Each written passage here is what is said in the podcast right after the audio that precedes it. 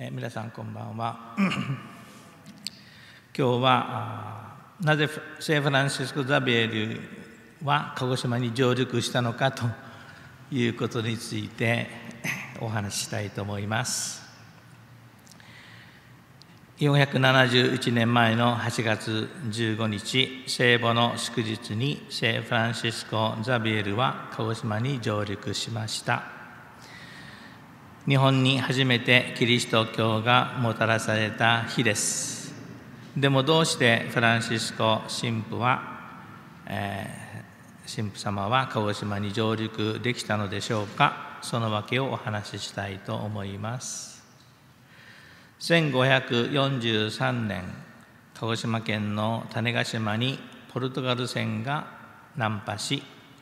鉄砲や武器弾薬が日本にもたらされたことは周知の事実です。以来鹿児島にはポルトガル船が定期的に入港するようになっていました。当然鹿児島には今で言うなら貿易商人が発生しました。その貿易商人の中に矢次郎という年齢は36歳妻子持ちの人がいました。ところが彼はある日私的な事情まあ死闘というかな喧嘩かなんかで人を殺してしまいました。その事件で追われる身となりまた両親の呵責に苛まされていましたので親しくなっていたポルトガル船の船長アルバロ・バスという人に自分の心の内を相談しました。相談を受けたこのアルバル・バス船長はそれならマラッカに徳の高い聖人のようなシムさんがいるのでその方に相談するようにと勧めました。その神父さんこそフランシスコ・ザベール様のことだったのです。そして明日にでもマラッカへ出版する予定の友人の船長さんへの紹介状を書いてくれました。追われる身のアンジェルは夜のうちに紹介された船に向かいましたが実は人を間違えて、えー、バスさんが紹介した人とは違うアルバレスという船長さんにその手紙を渡してしまったわけです。しかし幸運なことにこのアルバレス船長さんはとても敬虔な信者さんでしかもフランシスコ様と懇意な仲でした。そしてバス船長からの手紙を読んでアンジロのことを深く理解してくださりキリスト教の神様について説明しました。アンジロ矢次郎を載せたアンジロって言いますね。矢次郎ですね、はい、あのフランシスコ・ザベールの書簡にはアンジロと書かれていますけどもどうも日本の歴史家はそれは間違いであって矢次郎に違いないと主張していますので日本では矢次郎ということが普通呼ばれていますけどザベの書簡には「案」がついてるんですね。まあ、でも、まあ、矢次郎で統一しましょう。矢印を乗せたアルバーレスの船長の船は1547年の初めにマラッカへ到着しましたしかしザベール様はパーデレ・マエストロ・フランチェスコというタイトルの方なんですけどね、まあ、畜長さんですからね。偉い方なんですね、まあ、モロッカ諸島布教のために不在でした。長い船舶船旅中キリスト教を学んだ矢次郎はすでに洗礼を受ける決意を固めていたためザベール様に会えなかったけれどもマラッカの在住の教福司祭に洗礼を願いました。しかし断られました。理由は彼が最大者であることと受戦後は日本に帰るべきではないとそこにマラッカにとどまるべきだとその主任祭は主張したためですね、まあ、失望した矢次郎はこの季節を逃すとですね帰国は1年延びるのでもうすぐ日本に帰ろうと引き返しました。ところが屋久島に120キロぐらい近づいたところで台風に遭遇しやむなく中国本土に引きを引き返して次の便を待つことにしました。で待ってるうちにですねまたあの風向きが変わるんですね、えー、口風が吹いて東風がついて。ですから昔は西風と東風のか風を見てですねこうこうこうこうしてたんですね。そうするとまあこち風が吹いてですね日本からやってきたポルトガル船の船長さんは来た人はですね自分の紹介状を書いてくれたバス船長さんだったんです、ね、で彼は矢次郎にもう再度マラカに行こうよと勧めたんですね。矢次郎さんも日本に帰ろうかと思ってましたがバス船長はもう一回チャレンジしようと矢次郎を励ましてですね。そしてまあ矢次郎さんそれに同意して、まあ、また再びマラッカに向かうことになります。で航海中バス船長たちはですね矢次郎らにマラッカへ戻ればそこでついにパードレ・マエストロ・フランシスコにお会いできそれからインドのゴアにある聖パブロ学園へ行って信仰を学べるであろうしさらに誰かパードレが私と一緒に日本へ渡るだろうと思うということまでですねバス船長さんは語っていましたですね。で、えー、547年ですね。ザベさんが日本に着く2年前の12月。初旬ザベール様は矢次郎とですね、えー、丘の聖母教会で出会います。マラッカの港のそばにある丘小高い丘の上にこの教会がありましてですね。多分あの資料によると結婚式が終わって時に出てきた時に出会ったというふうにまあ電気には書いてあります。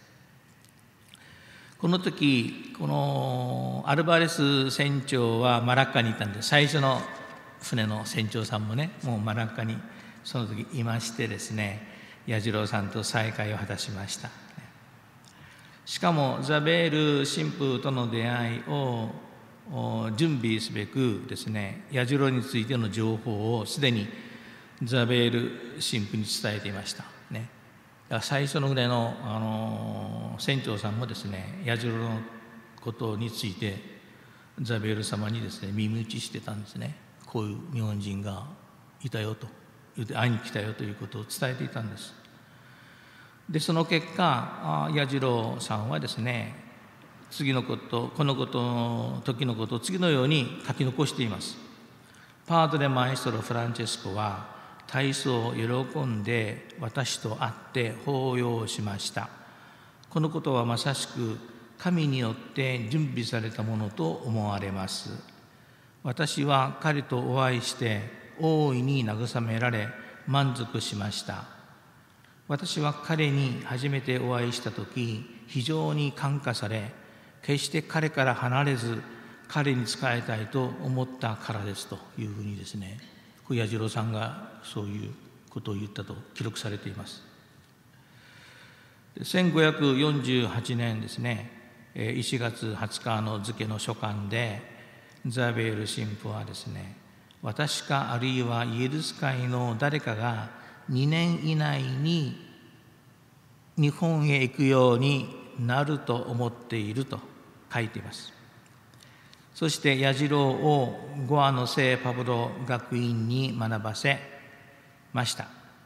そしてついに1548年5月20日の聖霊降臨の祝日に受選しパウロ・サンタフェ信仰のパウロという意味ですね。の洗礼名を授かります。ザビエル神父の構想では矢次郎のポルトガル語がもっと完璧になって通訳と用理書の翻訳を委ねることができるようにするというのがあザビエル神父さんの、まあ、構想だったわけですね。で、それでいよいよ日本に向かうことになりますが、ザベール宣教団のメンバー一行はですね、1549年4月の15日ですね、鹿児島に着く、8月に着きますけど、4月の15日、私の誕生日だから、15日にですね、ゴハを出発しまして、5月にマラッカに着、6月24日にマラッカを出発して、えー、同年8月15日に鹿児島に到着したということです。で、一個のメンバーはですね、フランシスコ・ザビエル、まあ、スペイン、ナバラ出身のスペイン人、コスメデ・トーレス、司祭、スペイン人、バレンシア出身です。この方はですね、日本で長く滞在して、えー、福音宣教します。ザベル様があのゴアに帰られた方もあとですね、彼が責任者となって、えー、九州一を回って、えー、信者が増えるんですね。でもこのコスメでトーレス神父はですね、ゴアで矢次郎の霊的指導に当たった人なんですよ。で、ジョアン・フェルナンデス、修道士、スペイン人、コルドバ出身です。それから矢次郎、これ信徒ですね。で、ジョアネ、信徒。矢次郎の従者です。で矢次郎と一緒に要領を学び洗礼を受けたと記されています。ポルトガル語は話すけれども読み書きができないと。で宣教師たちの召使いとして船に乗り続けてますね。やっぱり荷物を運ぶ人とかあちょっとやっぱりこう召使いとしてその使えたわけですね。もう一人はアントニオ・信徒ポルトガル商人の召使いになりました。これもザベルさんの従者ですね、うん、いやザベルアンジュロのアンジュロの従者で3人向かったマラカに行ったということですよね。ああとはですね このジャンクという船の船長さんマヌエルさんという中国人ですね。でアマドール船員インド人という合計8名の乗った船でですね日本に着いたわけです。鹿児島に上陸した一行は矢次郎の家族の艦隊を受け妻子との親戚の子が洗礼を受けました、えー、奥さんの方の親戚の句で名前をベルナルドと洗礼名がつけました。ベルナルドさんの名字は川鍋じゃないかというふうにこう、まあ、研究者が書いてますけど川鍋ベルナルド。こんな名字がなかなか分からなかったんですけどもイエスカン・シムさんが最近出された本に川鍋さんではないかというふうに書いてます。えー、で、えー、洗礼このこのベルナルドさんはですねご存知のように、えー、後にはですねザベール様と一緒にローマに、えー、ゴアに行ってですねそれからローマコインブラに行ってイエス会の最初の修道士になります。聖願を立ててね。ですけども旅の疲れで、えー、コインブラで亡くなりますけれどもでもそれでもですねローマに行ってイグナチオ・ローラに会ってるんですよ。イグナチオ・ロイはご存知のようにイエス会の創立者ですね。そしてマザベールさんと一緒にイエス会を作ったしイエスザベールを日本に派遣した張本人ですよね。でそれでですねそのザベールからの手紙を渡したんですよ。あのイグナチオ・ロイラにね。そうするともう読んでもうその時はザベールさんはもう亡くなってるんですけどね。でもイザベールの生き写しというか生まれ変わりだと言ってもう抱きしめて喜んだんですよね。やっぱりイザベールさん亡くなってるんですけどもその代わりにベルナルドがイグナチョ・ロヤに会って手紙を渡したというねことですね。でまもなくロヨダさんも亡くなりますけど。で1949年9月29日。薩摩の領主第15代島津藩主の高久からですねキリスト教布教の許可を得まして100人ぐらいが、まあ、鹿児島で洗礼を受けますね。で、えー、翌年の1550年の9月約1年後ですねザベール一行は鹿児島を後にして平戸へ向かいますでなぜかというとあのポルトガル船がですね鹿児島に来なくなって来ないなと思ってたらですねあの平戸の方に着くようになったんですね鹿児島には来ないでねでそれでその船の中に手紙ザベールさんへの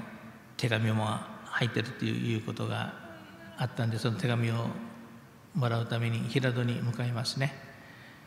まあ、そういうことをやったので、えー、まあ、高下としてはあの、まあ、裏切られたというか、まあ、ザベルさんを通して貿易したかったんですけどいなくなったので、えー、あとはお坊さんたちがですねキリスト教はまあ邪教だというふうに反対したのでキリスト教を禁止にします。まあ、起こったと同時キリスト教禁止に近況で発表してアンジロはそれでですね一生懸命、あの洗礼のため働いたんですけども追われてまた和光というか海賊のメンバーになったと言われていますね。あとはもうどうなったか分かりませんですね。矢次郎さんはですねまた案じろってしまいましたが矢次郎さんはゴアで約1年間公共医療を学んでですね完璧にポルトガルできるようになったとなりました。そしてそれはザベールさんがそしてですねザベール様はですね非常にこう良い周到な方で日本に行くためにですねいろんなこの日本鹿児島に来ている船長さんたちから日本の状況をあの聞いています事情をね。そして矢次郎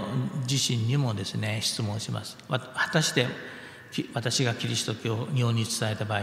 日本人は受け入れるだろうかとかね。可能その不金選挙の可能性についても聞いてますね。で矢次郎さんはあなたが言ってることと行っていることが一致すれば受け入れるでしょうというようなそういう答えをしています。そしてあとあとはザベール様がですね矢次郎にキリスト教あなたにとってキリスト教に一番いい点は何かと聞いたらですねご生体と許しの式だと即座に答えていますね。ご生体の許しの式がとてもありがたいとキリスト教のにとってというふうに答えています。そしてその自分はそのキリスト教を伝えたいとその自分が洗礼を受けてねその喜びを鹿児島の人に伝えたいという思いでね帰ってきたんですよ実は、はい、だから宣教師の魂を持ってザベルさんと一緒に鹿児島に上陸したということなんですよね。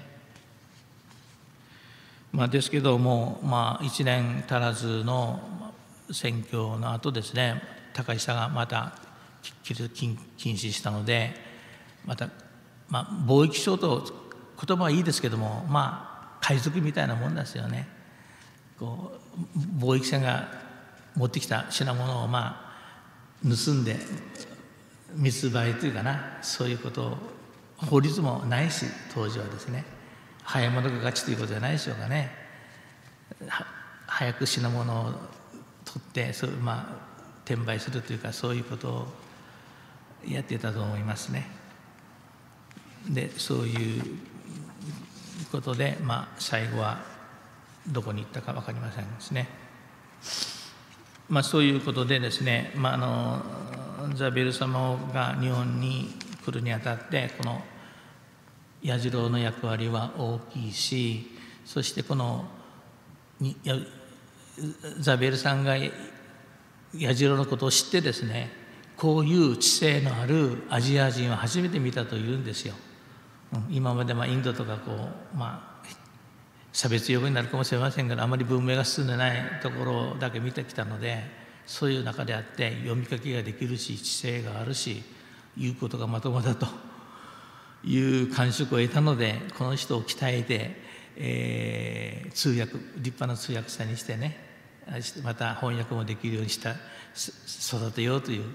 ザビエルさんの計画があったわけですね。でそれで彌次郎さんもそれに応えてやっぱり福音宣教しようとしましたね。ただですねあの翻訳する時に「デウス」という神様というラテン語を喋ってる時に彼はあの日年、えっと大日大日と訳したんですよね。これは真言宗かな？の神様の名前なんだけどだからザベルさんは神様のことを大日大日如来かな？というふうに言ってたら山口に行ってですねそんな神様我々も知っているよということでおかしいなキリストの神様のことをすでに知っているのかとザビエルはいぶかしがあって調べたらそれはやっぱり、えー、真言宗のね神様の仏様の前でしょ大日如来で誤解を与えるのでもうデウスというふうにねラテン語言語をそのまま使うようになったということですね。まあ、そういう意味で、まあ、翻訳が間違ったということもあとはですね愛ということもアモーレカリタスラテン語あのご大切にというふうに訳してるんですよね。これ彌次郎さんが訳したかどうか知りませんが当時のザベルさんの通訳がご大切にという愛愛愛ということをね。これはとても名訳だというふうに評価が高いですね。ご大切にという訳ですね、はい、それからベルナルドさんもですねもう15歳か10まだ17歳ぐらいですよ。あのザベルさんと一緒にあのヨーロッパに渡ったんですけども。ザベルさんはですねあの大分から船からインドに帰る時にすでにですね考えていたんです。日本人にキリスト教を広めるためにはまず日本人がヨーロッパに行ってキリスト教国のことを見聞してそれを日本人自身が伝えれば日本人も受け入れるでしょうということを考えたもんですから何人かに声をかけてるんです。そして信者さんで山口のマテオという人ともう一人キリスト信者関係3人いてねそれがあの大友総理もあの、まあ、キリスト教に関心があったので優遇したのでね、えー、あの船井の方のお坊さんたちも声をかけたんですよ。もう息子さんもヨーロッパに行きませんかってね。ですけども当時船旅でとても厳しいので断られてるんですね、うん、ですから信者さんに行ったんですけどあと山口のマテオさんは5話でもう病死疫病かって亡くなるしで最後まで行ったのはこのベルナドさんです、そして修練を受けて、えー、向こうの同僚の手紙があの残ってるんですけどとても評判がいいんですよ、うん、とても物静かでしかもでもラテン語も完璧に話せてね。でそしてもとても徳の高いという評判がいいです。で誓願立てていますね。でその人の墓はコインブラにありますけど、はい。まあ、そういうふうにしてですねあの、まあ、ザベール様の福音のあの福音宣教の精神というものもですねザベールさんに接した交わった人たちにもその熱が伝播したということをお伝えしたいと思います。で私たちもその、まあ、イエス様の イエス様からいただいたその使命をですね果たすザビエルさんの選挙の熱意に我々も伝播されますようにですね祈っていきたいと思います。